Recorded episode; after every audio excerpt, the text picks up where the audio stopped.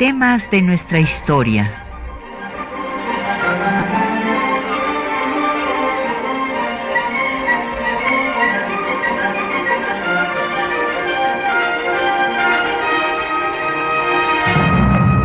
Un espacio que difunde el conocimiento del pasado para comprender nuestro presente.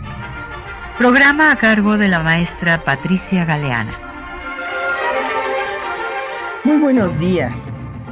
Pues en este mes de julio, pues a aniversarios luctuosos de personajes que han estado pues ligados a la Revolución Mexicana, protagonistas de este movimiento social. Y este programa lo vamos a dedicar a hablar de dos de ellos, eh, eh, Francisco Villa, personaje muy controvertido, eh, que cumplió un, centenario de haber sido asesinado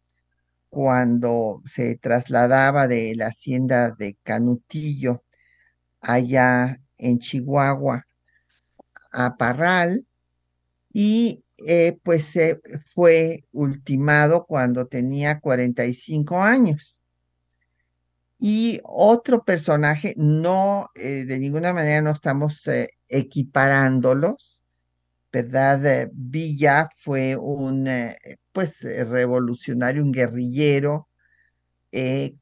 como les digo, muy controvertido. Y por otra parte tenemos a Álvaro Obregón, pues que fue presidente de la República y que también murió asesinado él a los 48 años en 1928, o sea que este año cumple 95 años de que fue ultimado por el cristero José de León Toral, eh, mientras eh, pues se le daba una comida festejando su reelección en el restaurante de la Bombilla en San Ángel, en donde se levanta el monumento en su honor. Entonces, pues vamos a hablar de estos dos personajes que tuvieron eh, una vinculación, que lucharon juntos y que eh, después estuvieron eh, pues enfrentados hasta que Obregón derrotó a Villa y a la División del Norte en las batallas de Celaya. Bueno, pues empecemos por Villa. Y bueno, pues como fue el centenario de su muerte, eh, pues seguramente nuestros radioescuchas han oído todo tipo de cápsulas, leído eh, pues muchos textos que se han escrito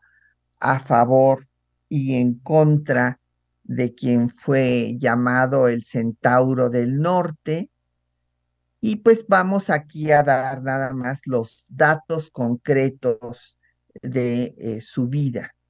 Él eh, pues pertenecía a una familia de agricultores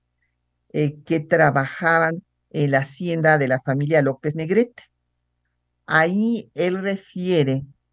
que hirió a Agustín López Negrete cuando quiso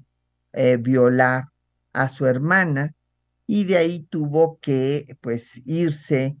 ¿verdad? A la, eh, se huyó y se dedicó pues al, a ser bandolero, al robo de ganados, tuvo todo tipo de trabajo. Su nombre original era Doroteo Arango y nació en la Coyotada, Durango, y como les decía, hizo todo tipo de trabajos de albañilería, fue gallero, cuidador de caballos, era desde luego un hombre inteligente y eh, pues que eh, se incorporó a la lucha revolucionaria por eh, invitación, por iniciativa que lo incorpora Abraham González, quien fue gobernador de, Chihuahua. Él era maderista y entonces eh, Villa empieza a luchar en la revolución al lado de los antireleccionistas en contra de Díaz. Eh, antes también había apoyado a, los eh, que querían recuperar sus tierras usurpadas por los hacendados. En esta eh, lucha tuvo un desempeño importante, pero no debemos dejar de mencionar que la acción más eh, pues decisiva para el triunfo de la revolución maderista fue la toma de Ciudad Juárez, en la que participó Villa como segundo de Pascual Orozco, que era el jefe, digamos, de el, ejército eh, maderista, y esta toma fue, como decía yo, decisiva para la renuncia de Díaz, los tratados de Ciudad Juárez, que fueron después pues muy criticados porque Madero en su afán pacifista aceptó que se quedara pues el ejército porfirista y el eh, gobierno interino de León de la Barra que va a debilitar mucho al líder eh, pues de esta revolución democrática eh, por el sufragio efectivo y la no reelección. Después, durante el gobierno de Madero, Pascual Orozco se insurreccionó en su contra porque quería ser el gobernador de Chihuahua y como Madero no lo designó como se usaba antes, pues entonces se levantó en su contra. Y Madero eh, pues mandó al ejército a sofocar esta rebelión. Y en ese momento eh, Victoriano Huerta, miembro obviamente del ejército porfirista, pero que ahora pues era el que el ejército federal eh, que eh, pues debía sofocar a Pascual Orozco, que se rebelaba contra el gobierno de Madero. Y en este momento, pues Villa quedó bajo las órdenes de Huerta y como fue pues un personaje siempre indisciplinado, que no le gustaba acatar órdenes, pues entonces Huerta eh, quiso mandarlo ejecutar, Madero intervino para que esto no se hiciera y entonces se le mandó a la cárcel de Santiago Tlatelolco de la que huyó. ¿Cuándo viene el asesinato de Madero? Pues entonces Villa va a reorganizar a su gente y conforma la División del Norte para luchar en contra del el usurpador. Va a eh, tener pues batallas decisivas también así como participó en la de Ciudad Juárez también eh, pues batallas muy importantes que hicieron que sucumbiera la dictadura huertista como la batalla de Torreón en donde pues va a desacatar también las órdenes de Carranza, que como recordarán ustedes era el jefe del ejército constitucionalista que eh, luchó para eh, acabar con Huerta y restablecer el orden constitucional. Y eh, en esta batalla, pues Carranza le había dado órdenes a Villa que no cumplió eh, luego viene la batalla, la toma de Zacatecas, en donde pues las diferencias eh, pues crecen entre Carranza y Villa. Y es interesante saber que de estas diferencias le escribe a Obregón, hablándole de las diferencias eh, que tenía con Carranza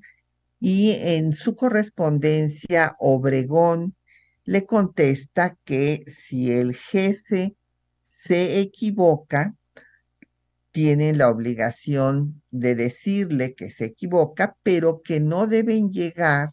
al punto de desconocer al jefe porque esto es contrario a la patria, es la palabra que usa Obregón en su correspondencia.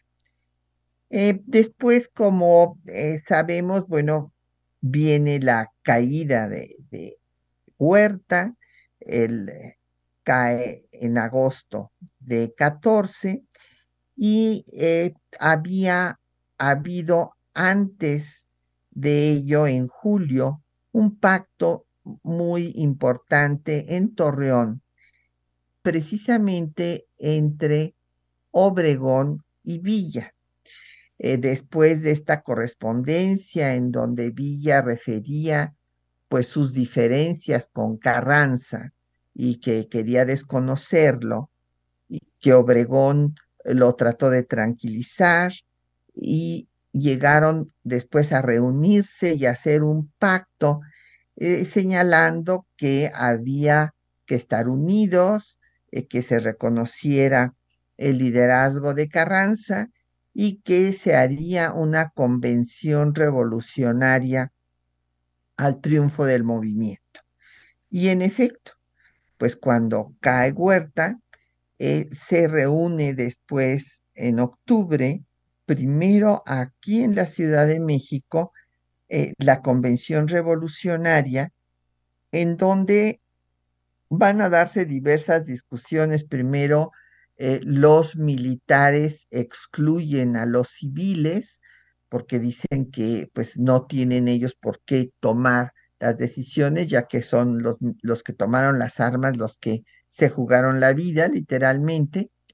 Y en esta convención, eh, Carranza presenta su renuncia, no le es aceptada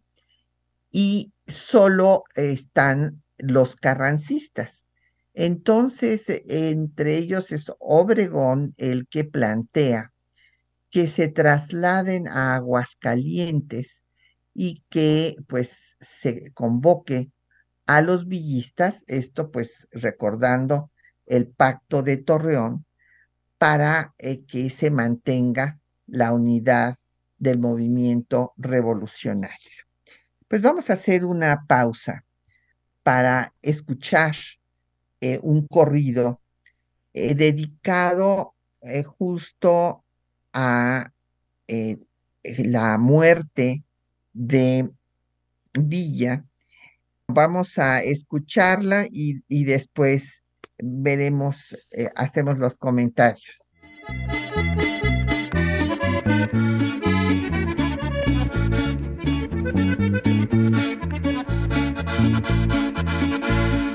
Voy a cantarles a ustedes, señores, lo que en Parral sucedió. En una cruel emboscada, señores, Francisco Villa murió. Ya había entregado las armas, señores, al jefe de la nación.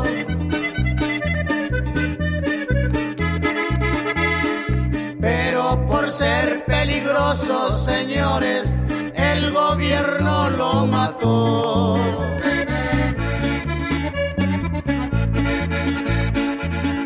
A Francisco lo mataron.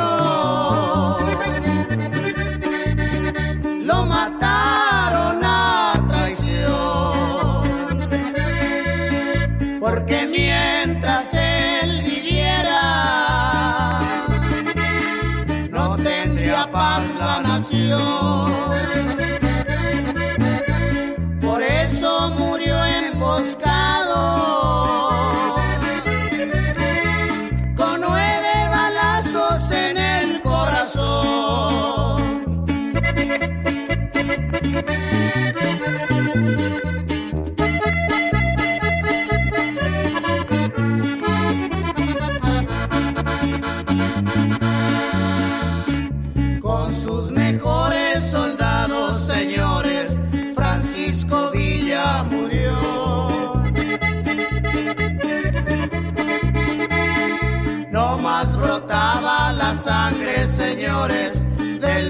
De hombres de honor.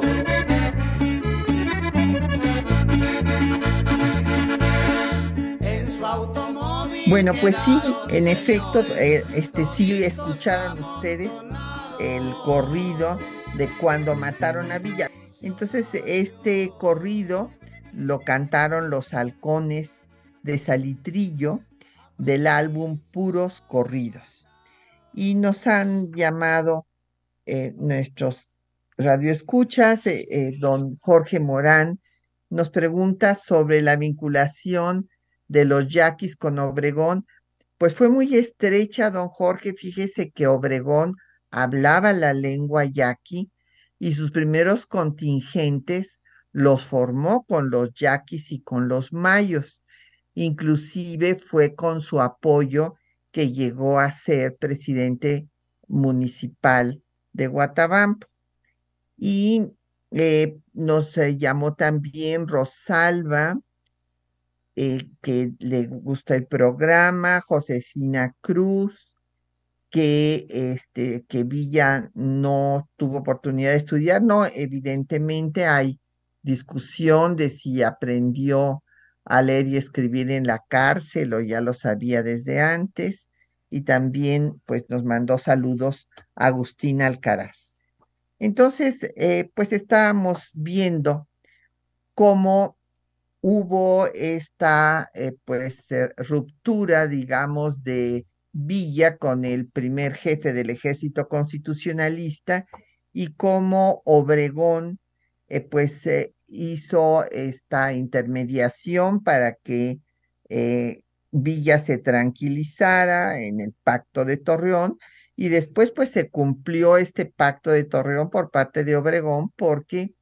la Convención Revolucionaria de la Ciudad de México se traslada a Aguascalientes y ahí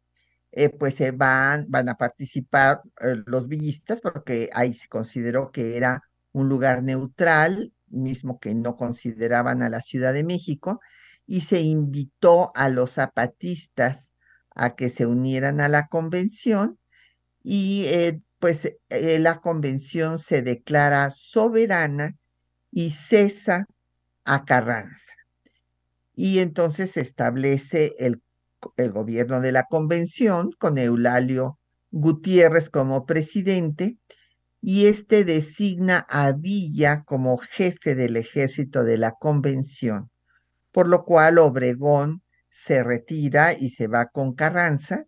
eh, quien lo va a designar jefe pues de, del ejército de operaciones del gobierno constitucionalista.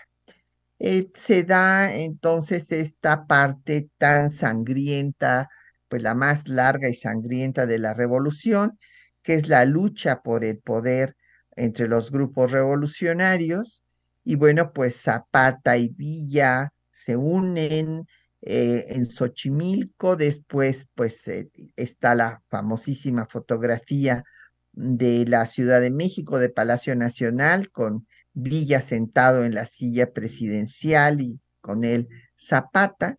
Hay que recordar que Villa eh, pues le tuvo un gran aprecio a Madero. Bueno, pues Madero le, le había salvado la vida cuando Huerta lo pensaba fusilar y eh, va a rendirle homenaje cuando está en la Ciudad de México y en la calle de San Francisco es Villa el que le cambia el nombre y le da el nombre de Madero. Eh, viene en este periodo de lucha pues la derrota de Villa por parte de Obregón, el general invicto de, la revolución, y cuando eh, pues Estados Unidos reconoce a Carranza como el pues hombre de Estado que puede gobernar al país, eh, lo reconoce como gobierno de facto, pues Villa, que había tenido una buena relación con eh, norteamericanos que inclusive venían a filmar sus batallas y demás, pues entonces eh, decide atacar Columbus. Cabe destacar lo que escribió de él Obregón. Obregón escribió que Villa era peligroso para la patria por sus instintos vandálicos. Y eh, pues en efecto, en este ataque a Columbus podría haber generado una guerra entre los dos países eh, y viene la expedición punitiva que, que, manda el gobierno de Estados Unidos. Primero llegan cerca de cinco mil hombres, pero acaban siendo casi diez mil al mando de Pershing para agarrar a Villa, que recorren eh, pues Chihuahua, son detenidos en carricitos, pero de todas maneras, esto, pues esta violación flagrante del territorio nacional, pues fue causada por esos ataques de Villa, que eh, deben debo decirles que con esta persecución de la punitiva, lo que hicieron realmente fue darle nueva popularidad a Villa, porque después de las derrotas en abril de 15 eh, en eh, Celaya, de la, en donde quedó deshecha la división del norte por Obregón, pues Villa ya estaba en total declive, pero esta persecución pues le volvió a dar popularidad. Eh, a partir de entonces va a haber una serie de excesos, pues eh, en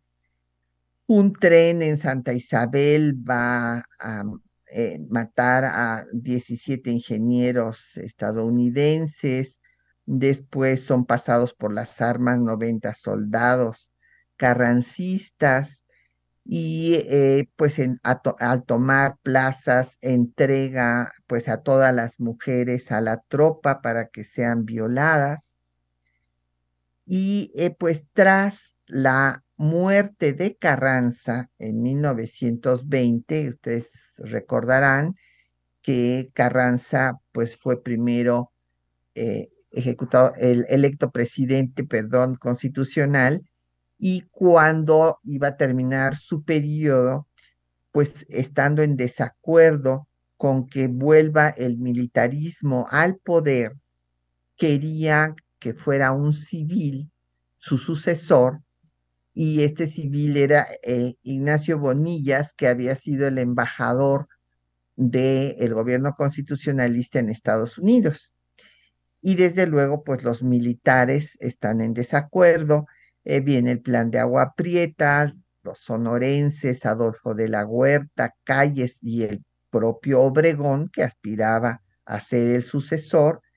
se levantan en armas y eh, pues Carranza tiene que dejar la ciudad eh, de México y cuando iba rumbo a Veracruz es asesinado en Tlaxcala Tongo. Y después, pues, de la muerte de Carranza,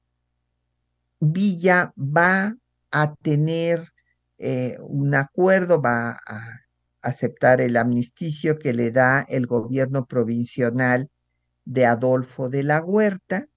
y tres años vivirá en la hacienda de Canutillo, en Durango, hasta que un 20 de julio de 1923, como les decía yo al principio, cuando iba de Canutillo al Aparral fue asesinado. Se culpó a Obregón de semejante asesinato diciendo que era para evitar que no fuera a interferir en la sucesión que quería Obregón de dejar a Plutarco Elías Calles en 24, pero la verdad en esto pues no hay, como, como sucede siempre, en estos asesinatos surgen toda suerte de eh, pues eh, rumores eh, y no se sostiene que tuviera la fuerza Villa como para impedir la sucesión de calles. lo que es obvio es que Villa tenía múltiples enemigos. Después, inclusive de haber muerto en esta forma, en 23, su cadáver fue decapitado en 26, eh, pues eh, es en venganza por el ataque a Columbus. Y quien reivindica la figura de Villa es nada menos que Gustavo Díaz Ordaz. Gustavo Díaz Ordaz eh, pone con letras de oro en la Cámara de Diputados el nombre de Francisco Villa y después en 76 Echeverría eh, pues traslada los restos de Villa de, eh, al monumento de la Revolución. Y bueno, pues ahora se ha celebrado, bueno, se ha conmemorado, perdón, el centenario de su asesinato. Cabe destacar que eh, pues hay pocos archivos porque se quemó los archivos en Chihuahua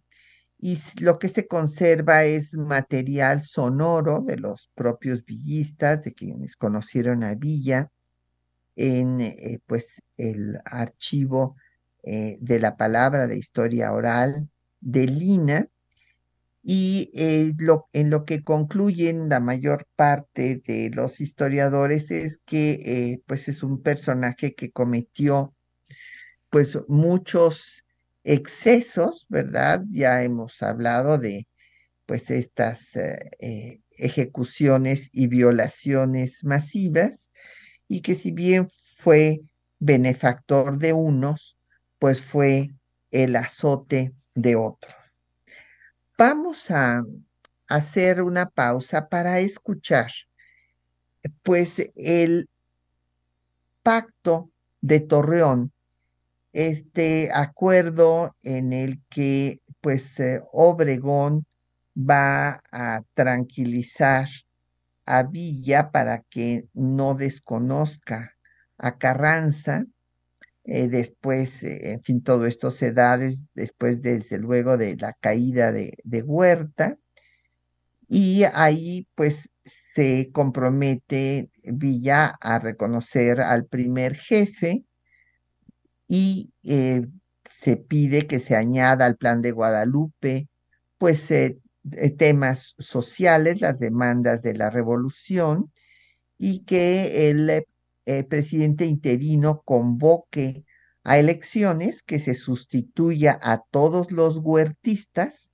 y que al triunfo del movimiento desaparezca el ejército, pues que había sido el ejército federal, eh, que se establezca un régimen democrático que dé bienestar a obreros y campesinos, que se distribuya las tierras y que se castigue al clero por haber apoyado al usurpador. Escuchemos.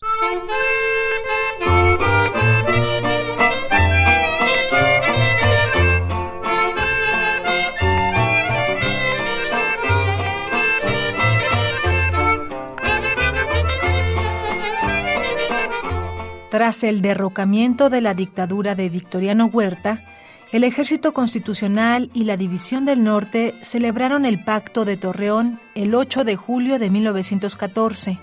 en el que reformaron el Plan de Guadalupe y se comprometieron a convocar a una convención de jefes revolucionarios para establecer un nuevo gobierno.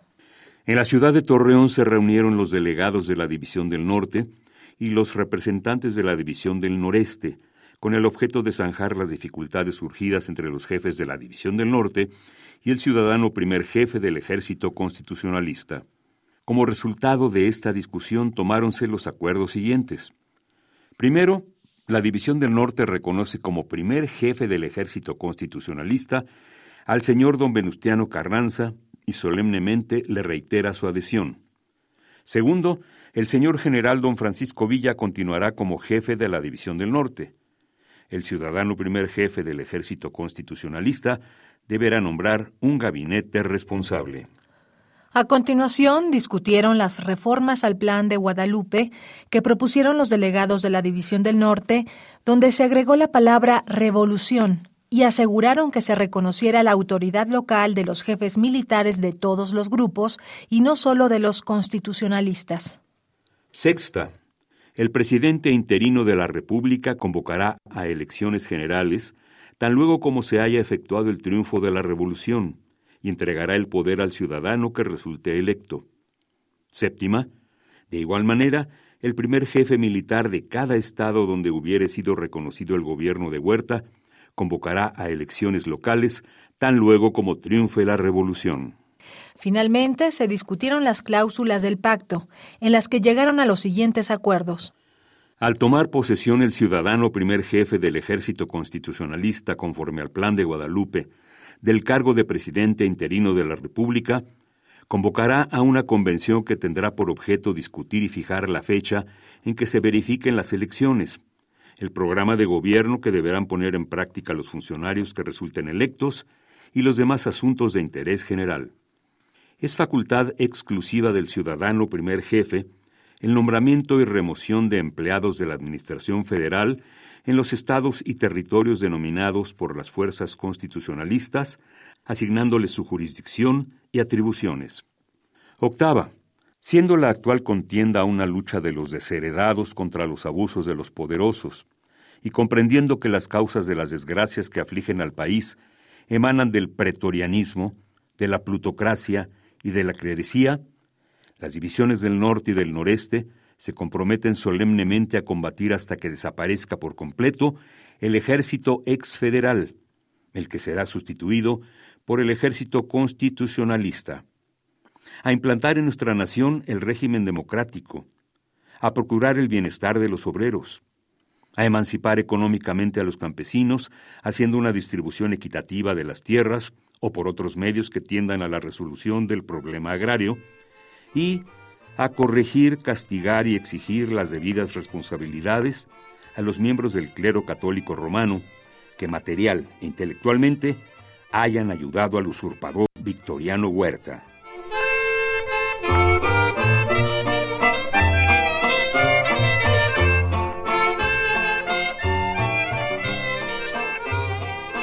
Bueno, pues ahí tienen ustedes el, pacto de Torreón, que eh, pues eh, fue protagonizado precisamente con los dos personajes, eh, pues cuyos aniversarios luctuosos estamos recordando. Y pues ahí fue una iniciativa de Álvaro Obregón para mantener la unidad revolucionaria. Ahora vamos a hablar de Obregón. Este sonorense que eh, pues nació en la hacienda de Siquisiba, en Navojoa, Sonora, y que era el hijo menor de 16 hermanos que, tuvo, que tuvieron sus padres, y quedó huérfano a los nueve meses de padre, y su madre después pues tuvo que irse a trabajar y lo dejó al cuidado de sus hermanas. Eh, ellos se pertenecían mientras que eh, pues Villa es un personaje que sale de eh, los grupos marginados de la población, de los peones de las haciendas. pues aquí tenemos a un agricultor de lo que podríamos llamar la clase media rural. su hermano fue maestro de primaria y él también. Y eh, pues eh, eh, fue también, desde luego, agricultor, mecánico agrícola, inventó una máquina para cosechar garbanzo y después también va a tener otras acciones pues en favor del trabajo del campo. Tuvo su pequeño rancho que le llamó la Quinta Chilla. Y como ya habíamos ah, eh, pues mencionado con la pregunta de don Jorge Morán, eh, tuvo una relación estrecha con los yaquis, hablaba su lengua, fue pues alcalde de Guatabampo y formó después un batallón en contra de eh, Pascual Orozco, cuando Pascual Orozco se levanta contra el gobierno de Madero, con yaquis y con mayos. A muchos de ellos él les pagaba. Posteriormente, cuando viene pues el asesinato de Madero, lucha contra Huerta y Venustiano Carranza lo nombra el jefe del ejército del noroeste. Y después va a ser eh, un personaje decisivo para el triunfo del constitucionalismo y eh, pues el derrocamiento de Huerta y después también para el triunfo del constitucionalismo frente a los convencionistas, villistas y zapatistas, y en particular villistas, porque ya vimos que fue Obregón el que pues le ganó a Villa y derrotó a la División del Norte en las batallas de Celaya. Eh, ya habíamos hablado de pues cómo trató de evitar el rompimiento con Carranza, el pacto de Torreón, y eh, pues a él, a Obregón, eh, le toca, después de la toma de Guadalajara, que él protagoniza, entra a la Ciudad de México y firma los tratados de Teoloyucan, con lo que se disuelve el antiguo ejército porfirista. También él rinde homenaje a Madero, va a la tumba de Madero y hace un reconocimiento de María Arias Bernal, que era quien había estado cuidando la tumba en este tiempo. Y eh, pues va a eh, tener una entrevista con Villa para tratar eh, de conciliar otra vez las cosas ya después del triunfo. Villa llegó también pensó en, fusilarlo, pero finalmente no lo hace y entonces tiene lugar esta situación que ya dijimos de que la convención se realiza primero en la Ciudad de México de los jefes revolucionarios, pero nada más carrancistas, y para que participen los villistas se van a Aguascalientes, ahí viene eh, pues la declaración de que es una convención soberana, desconocen a Carranza y eh, pues es nombrado presidente Eulalio Gutiérrez, que nombra a Villa jefe del ejército convencionista y Obregón pues será nombrado el jefe del ejército pues eh, constitucionalista ya en ese momento pues habiendo triunfado sobre Huerta. Es importante señalar que Obregón eh, tuvo el apoyo de intelectuales, de artistas como Gerardo Murillo, el doctor Atl, y que tuvo una alianza con la Casa del Obrero Mundial y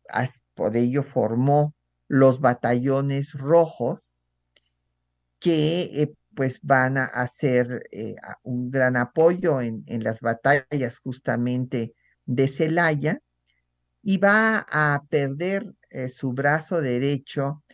en eh, Santa Ana del Conde, en Guanajuato, cuando le estalla una granada. Pero finalmente, pues él va a ser el que expulse a los villistas y eh, será el ministro de guerra del gobierno de Carranza cuando se establece en Querétaro y tiene lugar el Congreso Constituyente. Cabe destacar que en este periodo va a crear eh, la Escuela Médico Militar, el Departamento de Aviación, eh, la Escuela Nacional de Pilotos, y una academia para el Estado Mayor. Eh, va a tratar, bueno, va a negociar la salida de la expedición punitiva con los representantes de Estados Unidos en Ciudad Juárez sin resultados y después eh, eh, pues va a asistir como observador al Congreso Constituyente.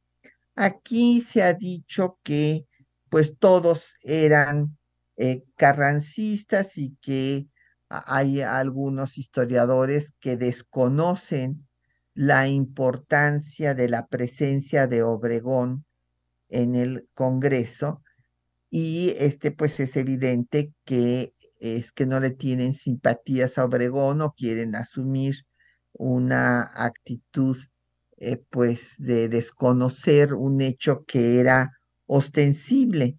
Obregón apoyaba a los jacobinos radicales, que aunque hubieran sido carrancistas, pues el propio Obregón también lo fue y fue parte del ejército constitucionalista, tenían ideas más radicales que Carranza, como Mújica, Vaca Calderón, Heriberto Jara, y Obregón participaba de esas ideas. En un muy buen análisis de Arnaldo Córdoba, él habla de eh, la empatía que tenía Obregón con eh, los trabajadores, con los campesinos y cómo pues apoyó los artículos tercero, 27, 123. Entonces es evidente que sí se dio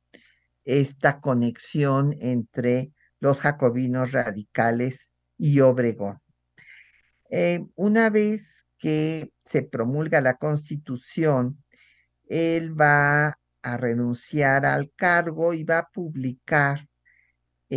pues sus memorias que titula ocho mil kilómetros en campaña, con todas sus acciones militares desde el inicio, desde que él eh, pues toma las armas en el periodo maderista hasta la derrota de Villa. Y va a pues querer ahí lanzar su eh, candidatura presidencial y pues eh, veremos que obviamente hay una diferencia ahí con Carranza, porque Carranza no quería que llegara un militar al poder, sino un civil. Vamos a hacer una pausa para escuchar ahora un corrido de Obregón, el corrido del general Obregón con el trío Luna y este corrido es muy importante destacar que fue compuesto el año del asesinato de Obregón por Guti Cárdenas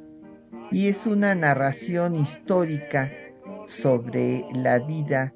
de Obregón hasta su asesinato en la bombilla. Escuchemos.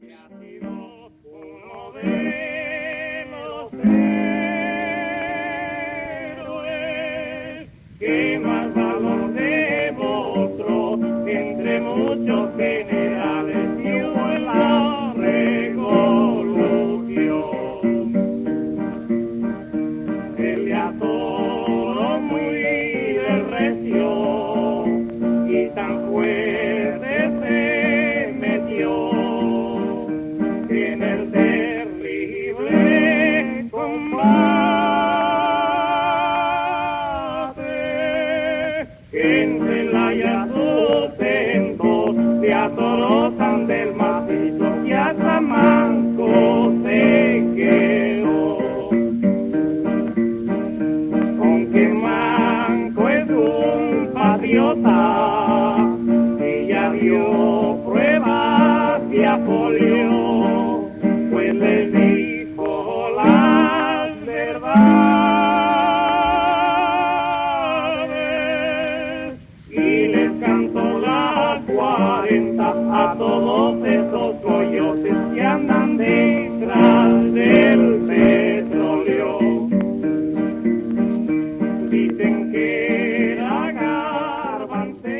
Bueno, pues ahí tienen ustedes la composición de Guti Cárdenas, eh, pues en recuerdo de Álvaro Obregón.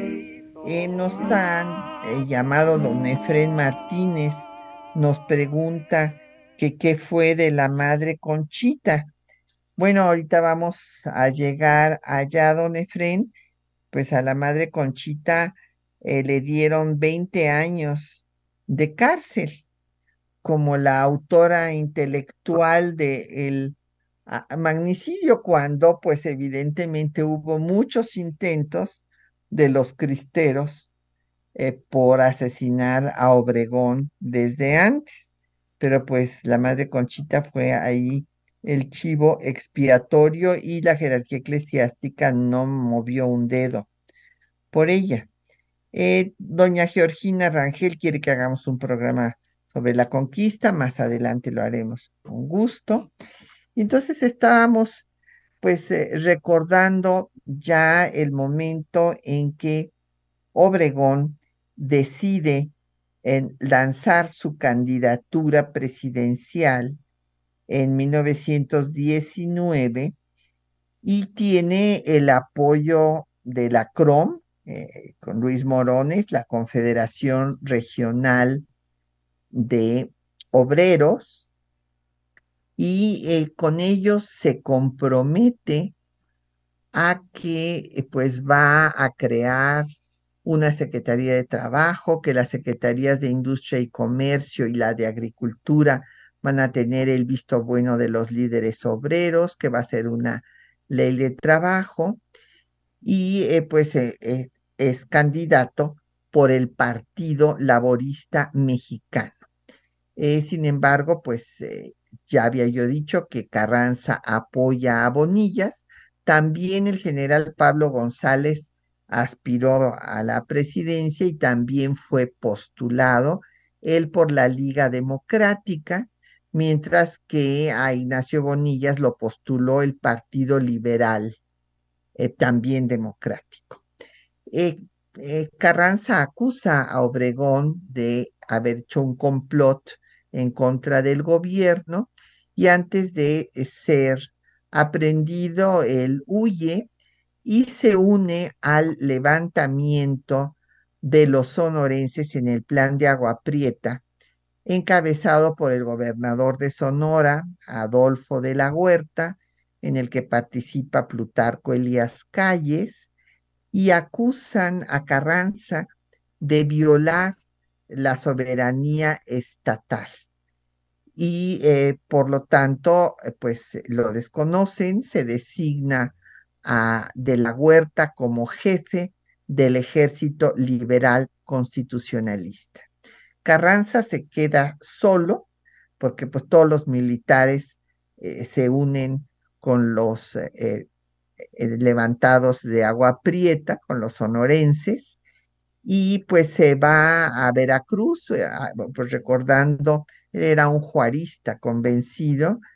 que estaba en contra del militarismo y pues quería seguir los pasos de Juárez, así como Juárez trasladó el gobierno a Veracruz, él también quiso hacer lo mismo, pero en Puebla pues fue atacado en Tlaxcalaltongo mientras dormía eh, por eh, pues los partidarios del plan de Agua Prieta eh, y ahí muere el 21 de mayo de 1920. Y eh, pues de la Huerta va a ser presidente interino, organiza las elecciones y entonces eh, llega a la presidencia Álvaro Obregón. Hay que señalar que pues en su gobierno de 20 a 24 buscó la unidad política, pues invitó a villistas, a zapatistas, reorganizó el ejército y tuvo pues eh, problemas para tener el reconocimiento de Estados Unidos. creó la Secretaría de Educación Pública con Vasconcelos al frente y se hizo esta campaña alfabetizadora que pues no este, tenía precedentes en el país, eh, pero otras de las medidas que quiso tomar fueron frenadas por los sindicatos por considerarlas insuficientes. Hubo dos intentos eh, de acuerdo con Estados Unidos. Uno fue el, convenio Lamont de la Huerta. Eh, de la Huerta estaba en ese momento en el Ministerio de Hacienda pero eh, las condiciones eran muy onerosas y Obregón lo suspendió. Y cuando viene la sucesión presidencial y Obregón se inclina por calles, pues de la huerta, eh, pues va a inconformarse y después también se va a levantar en armas. Eh, en otro acuerdo que es importante mencionar es el que tuvo en las conferencias de Bucareli con Estados Unidos para atender las reclamaciones que este país demandaban por los daños eh, sufridos por sus connacionales durante la revolución y porque no fuera retroactivo a sus compañías petroleras el artículo 27 constitucional. Eh, de la Huerta va a tener el apoyo pues de generales tan importantes como Salvador Alvarado, Manuel Viegues, Rafael Buelna, Cándido Aguilar, eh, pero eh, finalmente pues va a triunfar el grupo de Obregón y va a continuar en el gobierno Calles. Es importante señalar que Obregón eh, pidió que hubiera una reforma agraria integral, como él había sido agricultor, decía que no solamente había que repartir tierras, sino dar semillas, créditos, fertilizantes, hacer comunicaciones para que se pudieran vender los productos, etcétera. Durante el gobierno de Calles, Obregón se fue a Sonora seguir con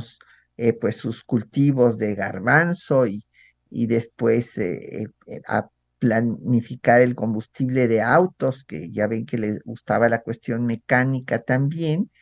y en el gobierno de Calles, al pues darse la ley reglamentaria del artículo 130, pues surge la guerra cristera.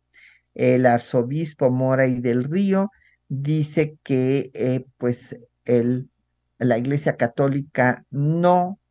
eh, reconoce y nunca acatará a la Constitución, pues está en contra de los artículos tercero, quinto, 27 y 130.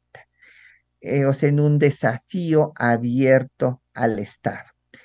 pues entonces se aplica eh, la constitución expulsando a los sacerdotes extranjeros, cerrando las escuelas eh, religiosas que estaban prohibidas, se hace en el código penal también, pues eh, se establecen los delitos de culto y ante esto, pues el episcopado mexicano suspende el culto religioso. Esto es importante destacarlo porque siempre se ha creído que fue Calles el que mandó suspender el culto religioso. No, fue una arma de la propia institución eclesiástica en su confrontación, su guerra abierta contra el Estado. En esta guerra cristera surge la Liga Defensora de las Libertades Religiosas y en ese escenario pues van a decidir eliminar a Calles y Obregón. A Obregón porque además se había aprobado una reelección, no sucesiva, pero sí eh, cuando ya había pasado, como en este caso, el periodo de Calles, pues entonces ahora Obregón eh, y se hace la reforma correspondiente para que Obregón se reelija. Por lo tanto, pues se va a planear por parte de la liga la eliminación de los dos.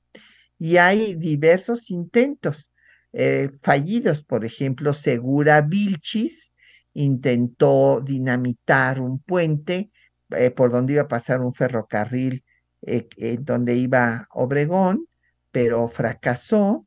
Después Humberto y Miguel Pro, jesuitas, lanzan una bomba cuando iba el coche de Obregón por Chapultepec y también fallan, hasta que eh, pues la culminación de la guerra cristera se va a dar cuando José de León Toral, amigo de Pro, va a decidir matar a Obregón y lo va a lograr fingiendo ser un dibujante, entra al, al banquete que le estaban dando a Obregón cuando ya se había reelecto y estaban festejando en la bombilla en San Ángel y pues eh, le va a disparar a quemarropa. En sus declaraciones menciona a la madre Conchita, que quería ver a la madre Conchita y por esto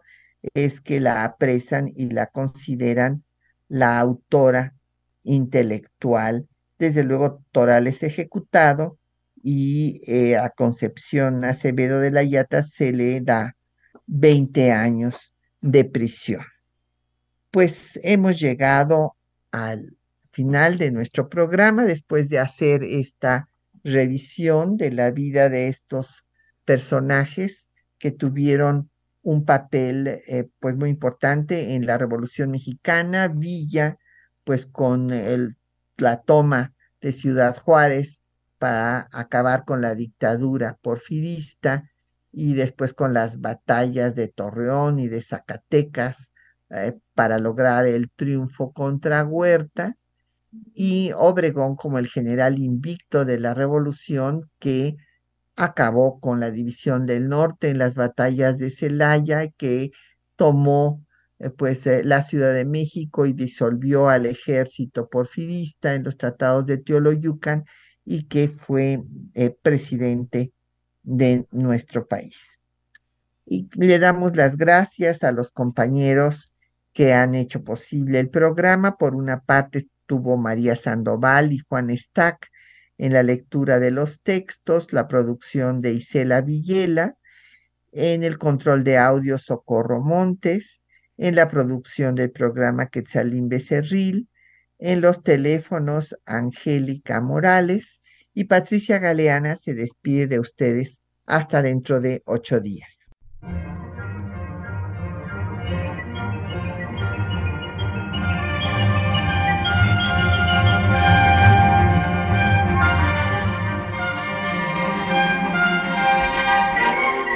Temas de nuestra historia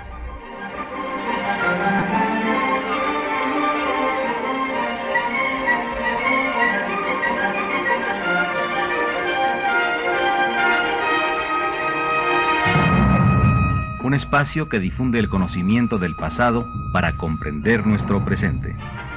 Programa a cargo de la maestra Patricia Galeana.